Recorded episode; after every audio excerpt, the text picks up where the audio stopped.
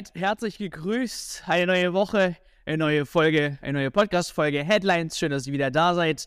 Natürlich wieder mit spannenden Themen. Wir schauen natürlich auf das Spiel der Spiele, das Rückspiel gegen Paris Saint-Germain. Kommt der FC Bayern München weiter? Wie sieht es auch im Lager PSG aus? Immer noch Tumulte intern. Ähm, kann sich das Team auf äh, Bayern München positiv einstimmen? Ja oder nein? Schauen natürlich auch auf den Kader. Wie spielt Nagelsmann jetzt gegen die Pariser? Das wird auch spannend. Dreierkette, Fünferkette, Viererkette. Was wird sein? Auch die Personal des FC Bayern Münchens, da hat sich jetzt auch einiges getan. Vielleicht sehen wir neue Gesichter in der Startelf und runden das Ganze mit herzlichen Glückwunsch können wir eigentlich hier sagen. Chupo Muting, er hat endlich, wie es aussieht, das bekommen, was er lange haben wollte, seine Vertragsverlängerung. Und das ja, mit einem ordentlichen Bonus. Dazu gerne später mehr. An meiner Seite wie immer natürlich äh, Virko und Sebastian. Schön, dass ihr da seid. Ja, das große Spiel der Spiele. Ich meine, diesmal seid ihr im Stadion oder einer von euch mindestens, ne? Beide. Ich bin da. Glaube ich. Beide ja. sogar. Okay, genau, dann habe ich Was doch richtig dir? gelegen. Ähm, das heißt, ihr, ja, ich bin noch nicht ganz äh, auf eurer Ebene. Wir wir kommunizieren hier nicht ganz auf Augenhöhe, also was Kartenverteilung angeht. Von daher kann ich euch eigentlich nur viel Spaß wünschen dort äh, und ich schaue es mir dann von der Glotze an zu Hause. ähm, ja, aber das ist das Spiel, worauf jetzt sich äh, die Blicke richten. Natürlich ein knapper Sieg in, in, in Paris, äh, der FC Bayern München. Viele haben es gesagt, das äh, wird kein einfaches Spiel. Und ich denke hier äh, die erste große Frage bezüglich der Formation. Wir haben jetzt Nagelsmann große äh, Dreierkette, ähm, zu der er immer tendiert, aufgrund auch des, der Neuverpflichtung von Cancelo. Ist es jetzt wieder etwas, ähm, was du gegen Paris Saint-Germain siehst, Sebastian, ähm, die er wieder auf der zugreifen kann? Erstmal muss ich sagen, ich freue mich echt so sehr wie lange nicht mehr auf ein Fußballspiel. Ich denke, das geht den meisten Bayern-Fans genauso. Also ich glaube, da erwartet uns echt ein, ein großartiges Spiel. Äh, zur Systemfrage, ich habe das Gefühl, dass Nagelsmann erstmal auf Kontrolle setzen wird, so wie er es im Hinspiel gemacht hat. Muss er sehen, die gehen mit einer 1-0-Führung ins Spiel. Äh, warum sollten die Bayern jetzt alles aufmachen? Da wurde ja so ein bisschen rumgeplänkelt.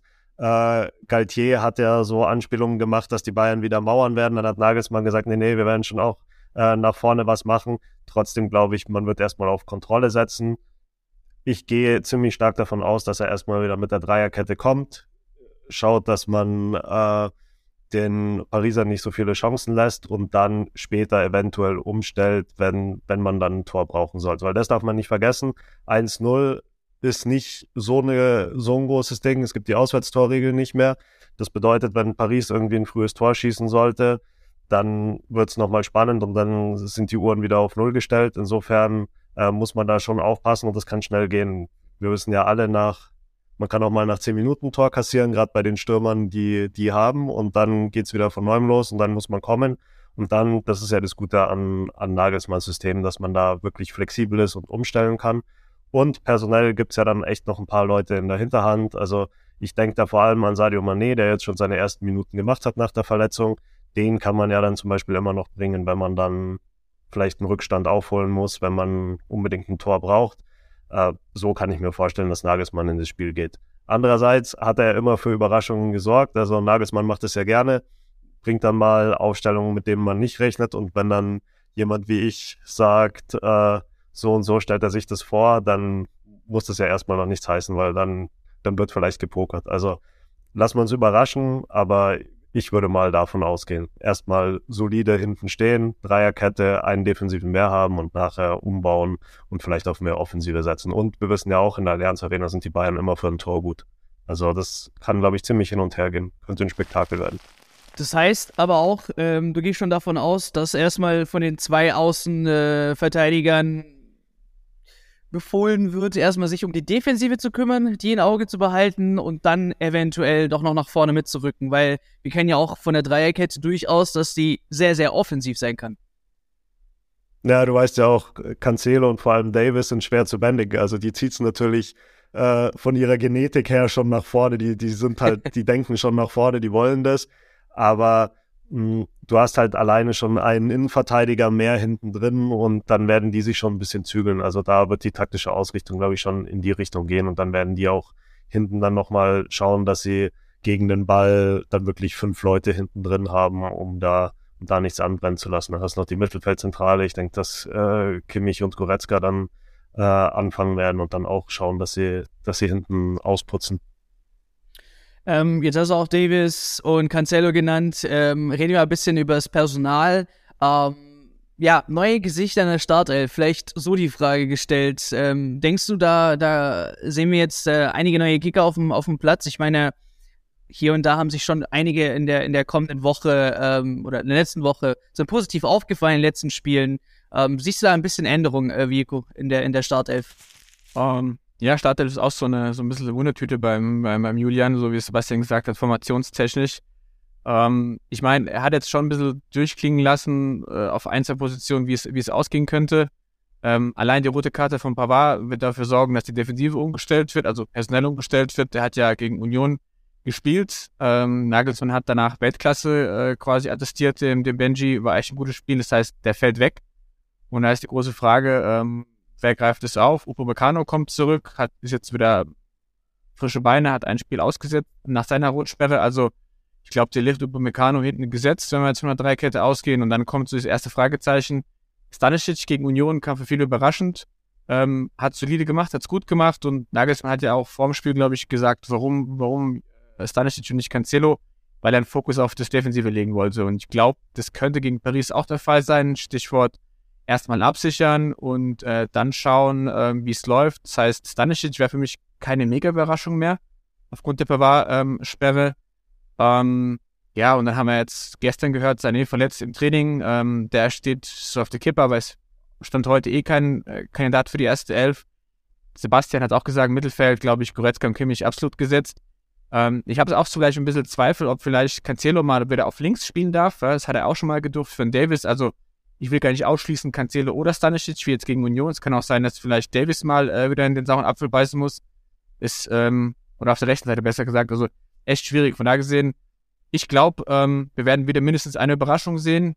Offensiv ist es relativ fix. Ähm, die Doppelzehn mit Musiala und, und, und, Müller hat ganz gut funktioniert gegen Union. Äh, und Müller hat ja zwei Vorlagen gehabt, Musiala ein schönes Tor, äh, guten vorne, vorne Chupo gesetzt. Also ähm, irgendwas, mit irgendwas wird uns überraschen, da bin ich mir sicher, das sagt mir mein Bauchgefühl.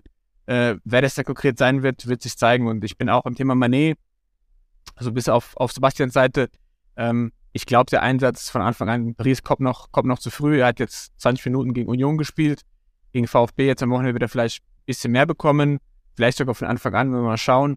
Aber ob, ob er in Paris da wirklich mal von Anfang an spielt, weiß ich nicht, weil du müsstest auch, jetzt sage ich mal, dieses eingespielte diese eingespielte Offensivachse aufbrechen, ja, und das, da fällt es mir jemanden rauszunehmen. Also Coman überragend seit, seit Wochen.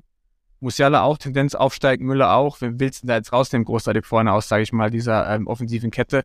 Deswegen wird sich Mané, glaube ich, auch gegen Paris mit einer Jokerrolle zufrieden geben.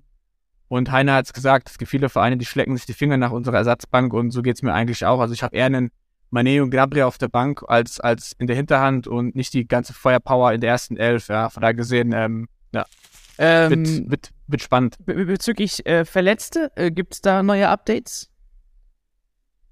Ähm, eigentlich nicht. Es gibt die beiden Langzeitverletzten, äh, Lukas und Manuel, ähm, beide natürlich keine Option. Masraui ist ja, glaube ich, seit ein paar Tagen wieder im, im, im regulären Training, aber noch kein, kein Spiel in den Füßen. Der wird vielleicht Kader-Comeback feiern, aber ist bestimmt aus meiner Sicht kein Kandidat für die erste Elf. Ähm, von da gesehen, ja, Sané ist auf der Kippe. Laut Sport 1, glaube ich, heute Morgen hieß es ja, es besteht noch Hoffnung, aber ich meine, er war jetzt, er ist im Formtief, ist jetzt angeschlagen, kann nicht trainieren, ob da wirklich was passiert. Sebastian hat schon so äh, quasi äh, reagiert. Also ich glaube, Sané ist keiner für die erste Elf und frage ich, ob er auf, äh, auf die Bank sitzt, wenn er nicht fit ist. Da würde ich lieber einen, einen fitten Youngster mitnehmen, äh, Ibrahimovic zum Beispiel, der, der einen Impact bringen kann, als, sage ich mal, einen angeschlagenen äh, Spieler, der im Formtief ist, ja. Ja, ich habe ein äh, bisschen mit dem Kopf gewackelt, weil ich mir denke, vielleicht ist ja Sané der kleine Bluff von Nagelsmann, ja, die, die Überraschung. Äh. Vielleicht haben sie irgendwie ausgemacht, dass, dass Sané da in eine Lücke reinstoßen konnte und äh, pokern also, jetzt da so ein bisschen, wie es mit Also Mbappé, wenn Leroy äh, Sané den gleichen Impact wie Mbappé hat, dann weiß ich nicht, ähm, ob der beim FC Bayern München so auf der Kippe steht, weil wer für, für, für die Zuschauer oder Zuhörer gerne mal die ganze Debatte bezüglich äh, Gnabry oder Sané hören möchte oder sehen möchte, in der letzten Folge haben wir das sehr, sehr ausführlich besprochen.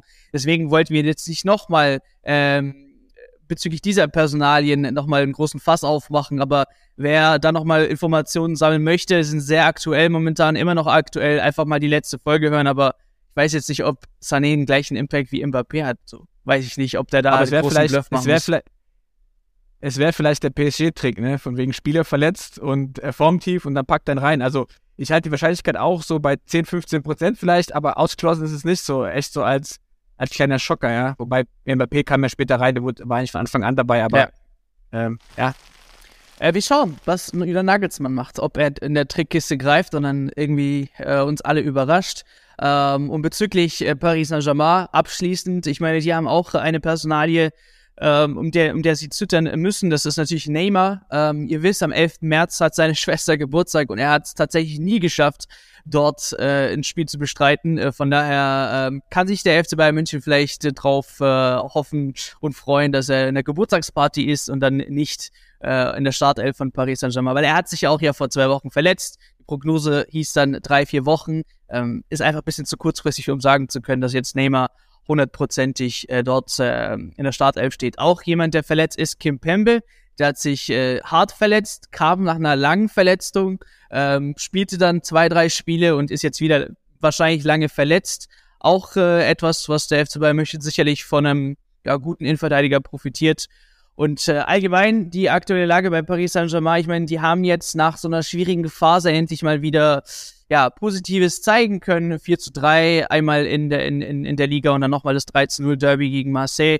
Hat sicherlich galt hier auch bisschen ähm, Luft gegeben bezüglich seines Jobs, weil er immer wieder in die Kritik kommt und da die oben äh, einfach momentan keinen Ersatz haben. Sonst denke ich, wäre er schon längst weg.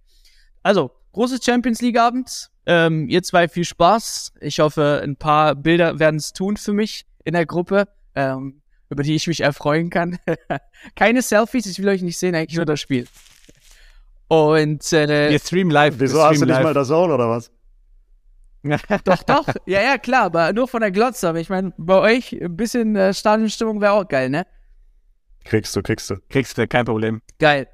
Ähm, dann zum Personalie Chupomuting. Ähm, auch ewiges Thema bei uns gewesen bezüglich natürlich der großen äh, Stürmerfrage, wen holt der FC Bayern München? Jetzt steht er kurz vor Vertragsverlängerung. Ähm, wir betrachten es mal aus zwei Seiten. Einmal aus Choupo-Motings Seite und einmal aus Seite des FC Bayern Münchens, was man daraus zieht. Fangen wir gerne bei äh, Choupo-Motings Sicht an, Vico. Für ihn sicherlich äh, nicht nur geldtechnisch positiv, sondern auch ein Statement gesetzt mit einer Vertragsverlängerung, oder? Ja, jetzt hast du, jetzt hast du mich auf den falschen Fuß erwischt. Ähm, ich habe mich auf die beiden Varianten eingestellt, deswegen äh, switch ich kurz deine Frage. Ähm, aus, ähm, fangen wir mal so an. Also, fix ist es ja erstmal noch nicht. Ne? Es, gibt jetzt mehrere Berichte, aber unterschrieben ist noch nichts. Aber ich gehe davon aus, wenn es mehrere Quellen unabhängig berichten, dass das Ding auch kommen wird. Vielleicht sogar zeitnah. Ist jetzt kein Heimspiel gegen Stuttgart. Also, da, meistens macht man sowas ja gerne an, an Heimspielen oder am Freitag beim FC Bayern. Also, vielleicht haben wir schon was vor dem Paris-Spiel. Ähm, Überraschend ist es auch nicht. Beide Seiten haben gesagt, sie wollen. Es war immer so die Frage, zwei Jahre, zu was für ein Gehalt. Äh, auch da sind ein paar Details durchgesickert, was man so hört. Ein Jahr, also sprich bis 24, keine Option auf ein, auf ein weiteres Jahr, was dem Alter geschuldet ist mit bald 34. Finanziell hat der gute Mann sich äh, eine Gehaltserhöhung erballert und auch verdient, muss man sagen. Also kolportiert von 5 auf 10 inklusive Boni, also schon mal ein ordentlicher Sprung für ihn. Auch nochmal die äh, oft zitierte Wertschätzung, in Klammern finanzielle Wertschätzung, aber die hat er sich, glaube ich, echt redlich verdient. Ja, was heißt das für Bayern? Ähm, wir haben ja letzte Woche über viele Namen äh, gesprochen, also Kane, äh, wie sie alle heißen, Tyram etc., Rashford. Ich glaube, ähm, mit der Verlängerung, die jetzt quasi bevorsteht, ist es ein klares Signal, würde ich mal so deuten, dass in 23 im Sommer wenig passieren wird auf der Stürmerposition. Ähm, du hast einen Routinier Chupo, der verlängert, der gerade trifft und eine, eine, gute Form hat. Du hast einen Youngster Tell, als Duo, glaube ich, könnte ich ganz gut ergänzen. Und vieles deutet darauf äh, hin, dass sozusagen äh, der Big Bang, in Anführungsstriche, der große Stürmertransfer erst zu 24 kommt. Also Chupo hat ein Jahr verlängert, keine Option und in 24 wenn Kane nicht verlängert, wer weiß, äh, ablösefrei. Ich persönlich halte es für schwierig, aber das wäre natürlich äh, optimal. Rashford ist auch so ein 24er-Kandidat, also und vielleicht Mr. X, ja. Ähm, also ich glaube, Bayern spart jetzt noch ein Jahr, äh, das Kleingeld zusammen, um dann im 24 den richtig großen Namen zu holen. Und jetzt ist man Zwischenlösung, kurzfristige Lösung mit Choupo-Moting und danach äh, geht's weiter. Und ich muss auch sagen, ich finde es eigentlich ganz, ganz angenehm, dass du im Sommer jetzt nicht nochmal so einen großen Star holst äh, und nochmal irgendwie ein Konstrukt, das funktioniert, aufbrichst. Ja, das ist, also es hat sich ja jetzt eingegroovt, es, es passt. Wenn er jetzt die Form bestätigt in den kommenden Wochen, ähm, dann ist ja alles super.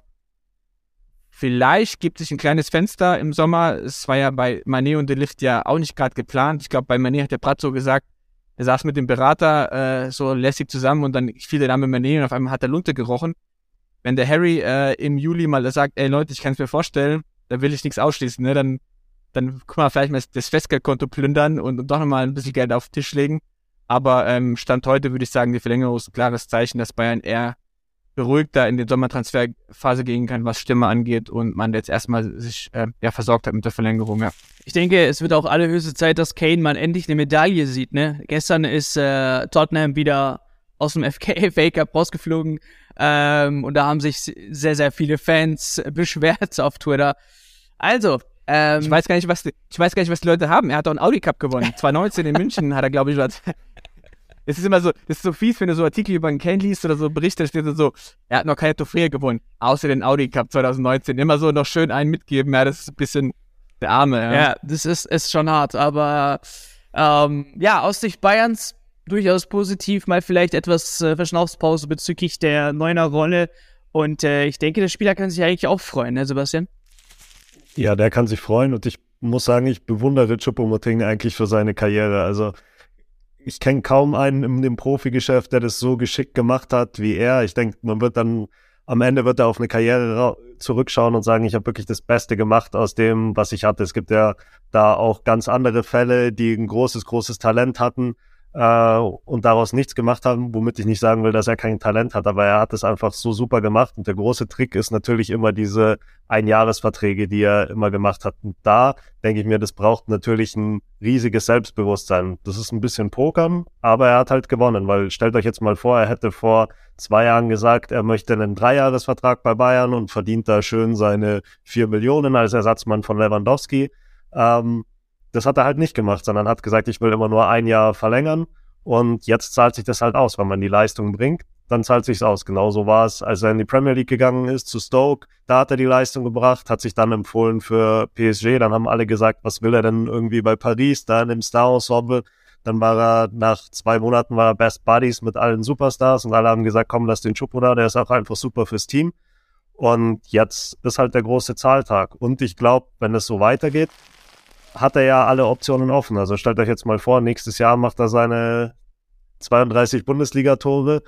Dann wird es schon nochmal ein Jahr Vertrag oben drauf geben, wahrscheinlich nochmal zu verbesserten Bezügen. Wenn es nicht klappt und es läuft dann so, ähm, wie Virko gesagt hat, es wird dann nochmal ein Stürmer geholt, entweder geht er dann nochmal in, in die zweite Reihe und wird da ja auch nicht keinen Hungerlohn verdienen bei Bayern, macht nochmal vielleicht zu schlechteren Bezügen, oder geht halt echt nochmal zu einem anderen Club. Für ein Jahr, warum nicht? Warum soll er dann nicht nochmal mit äh, 34, 35 irgendwo anders nochmal hingehen?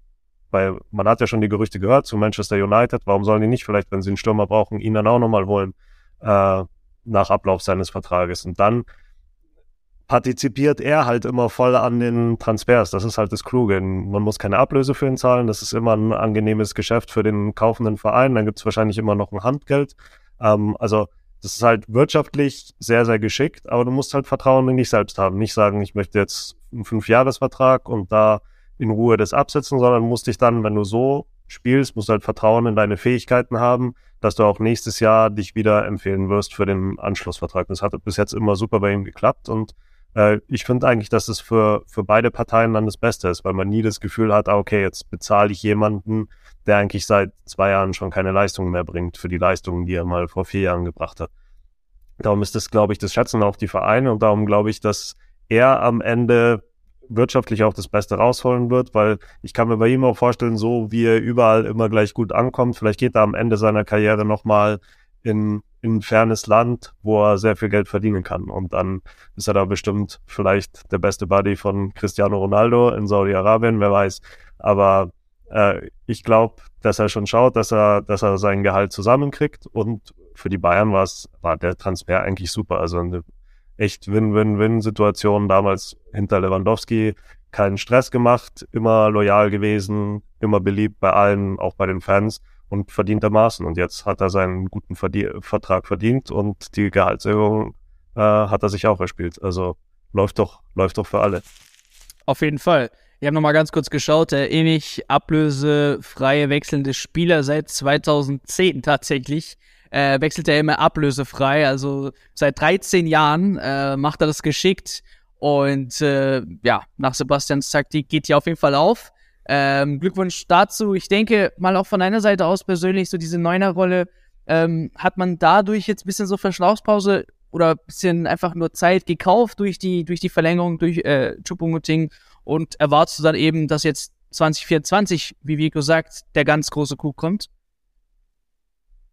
Ja, total. Also äh, man hat halt alle Optionen das sehe ich schon auch so. Also ich glaube, es würde keiner, wenn jetzt nicht der komplette Einbruch kommt bei Chupomoting, was ich mir irgendwie nicht vorstellen kann im nächsten Jahr, ähm, kann man mit ihm, wie gesagt, nochmal verlängern oder man, man holt sich halt nochmal ein. Also ich glaube, so sehr kann man dann gar nicht in die, in die Zukunft schauen. Wer weiß, was sich bis dahin noch tut, welcher Spieler sich, welcher Stürmer sich vielleicht nochmal in den Fokus spielt. Aber jetzt haben die Bayern erstmal Ruhe, äh, können sich zurücklehnen und schauen, was so, was so passiert. Und dann die ganzen falschen Neuner sind ja sowieso auch noch im Kader. Also selbst wenn es da nicht funktioniert, dann darüber redet ja jetzt eh keiner mehr. Am Anfang, als Manet kam, hat man ja gedacht, okay, der wird im Zentrum spielen. Das ist ja dann auch nochmal eine Option, wenn er zurückkommt. Also da sind die beiden jetzt wirklich gut aufgestellt. Das war eine wichtige Vertragsverlängerung und trotzdem nichts, äh, wo man sich jetzt irgendwie ins eigene Fleisch geschnitten hat, weil es so weh tut, äh, was man ihm bezahlen muss. Also das ist gerechtfertigt und da können alle Parteien zufrieden sein. Alles. Vielleicht eine kurze ja. Frage in die Runde. Sorry, Ahmed. Kurze Frage in die Runde. Äh, ich muss gerade an denken. Kennt ihr, Tupo ist ja das Positivbeispiel, was die Ablösen angeht, aber kennt ihr auch ein, zwei Spieler, die genau das Gegenteil sind? Mir sind da spontan direkt so eingefallen, wo der, wo der Sebastian gesprochen Coutinho? hat. Äh, wenn du jetzt mal sagst, ja, äh, bezüglich Ab, äh, ablösefrei oder die. Ich glaube, ich, die meisten Ablösen. Ich glaube, die die meisten Genau. Ja, da hätte ich jetzt an Ibrahimovic gedacht Rich als gedacht, allererstes. Genau. Ich glaube, ja. der hat, der ist ja irgendwie jährlich also gewechselt für nah an die 100 ja. Millionen. Also ich glaube, der hat äh, schon sehr viel gekostet. Also ich, kein Spieler, aber José Mourinho, der hat tatsächlich auch sehr viel dafür ja. gekostet bei vielen Vereinen. Ich glaube, ich habe letztens gelesen, äh, letztens gelesen oder auch ähm, Alvaro Morata hat die meisten Ablösesummen generiert. Morata, Lukaku und Anelka, wobei Anelka aufgrund seiner Zeit nicht mehr so viel kassiert hat, aber Anelka, glaube ich, hat 13, 14 Vereine Anelka gewechselt. war krass, das war der äh, Next Level. Er hat ja auch ja, einige, Morata genau, ist ja immer Dokus. nur zwischen den Vereinen hin und her gegangen. Der war dann immer. Der Morata ist immer zwischen, ja, genau. Juventus, Chelsea, aber Atletico, Juventus, Chelsea, Atletico. Ich glaube, Lukaku und Morata haben jeweils in Summe mehr als 200 Millionen Euro Ablösen generiert oder eingespielt. Crazy, ne? Und schon mit Ding gefühlt 2,50 Euro, ja. ja. Aber am, oh. am Ende war es für alle der bessere Deal. Aber das war gut, Beko. Das sollten Definitiv. wir jetzt öfter machen. Ich finde, wir sollten am Ende immer noch so ein kleines, so ein kleines Quiz einstreuen. Gut, ob mir jedes Mal eine Frage einfällt, schauen wir mal, aber ja. Alles in allem kann man, glaube ich, festhalten, ein geiler Kader, den der FC Bayern München momentan hat. Nicht nur aus Heiners Sicht, aus unserer Sicht. Ähm, und da gibt es jetzt kein Pardon. Erstmal VfB Stuttgart am Wochenende und dann das große Spiel gegen Paris Saint-Germain. Wir blicken gespannt auf das Spiel. Wir sagen wieder einmal Danke, danke fürs Zuhören, fürs Einschalten und bis nächste Woche bei Headlines mit natürlich Beko, mir und Sebastian. Bis dann, ciao, ciao.